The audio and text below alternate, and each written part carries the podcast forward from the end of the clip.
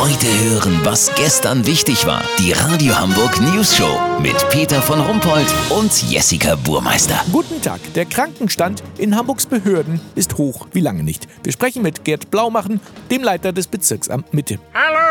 Herr Blaumachen, jetzt werden natürlich wieder Stimmen laut wie, ja, so wie ihr da arbeitet, möchte ich mal Urlaub machen. Ich weiß, diese Vorurteile gibt es leider immer noch. Dabei hat die Arbeitsbelastung im öffentlichen Dienst stark zugenommen. Früher musste jeder Mitarbeiter bei uns in der Meldestelle zwei Schriftstücke lochen. Heute sind es locker drei bis fünf Schriftstücke, die es zu lochen gilt und auch noch abzuheften. Oha, das ist natürlich aber auch krass. Viele Mitarbeiter schleppen sich sogar krank zur Arbeit. Ich habe mir zum Beispiel den Finger im Duschvorhang gequetscht und ich bin trotzdem gekommen. Natürlich auch, weil es heute Frikadellen in der Kantine gibt.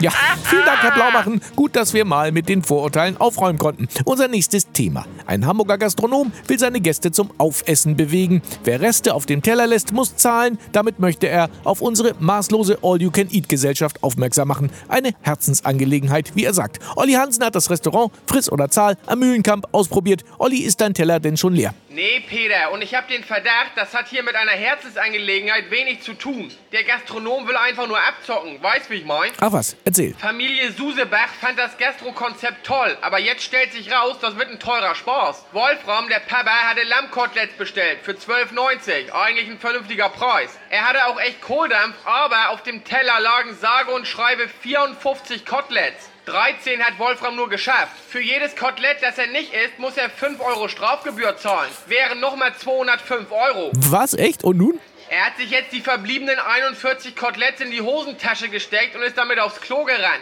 Wolfram wird sie wohl im Spülkasten deponieren. Jetzt müssen nur noch die Pommes von Torben Henrichs Kinderteller verschwinden. Lass so machen.